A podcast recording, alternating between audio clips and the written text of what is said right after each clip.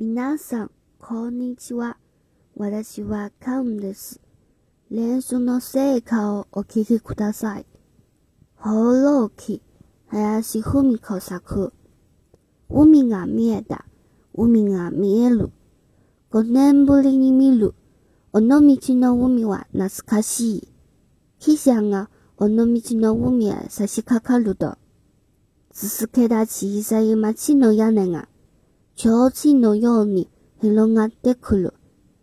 赤い線工事の塔が見える。山は爽やかな若葉だ。緑色の海向こうに、遠くの赤い船が、帆柱を空に突き刺している。私は涙が溢れていた。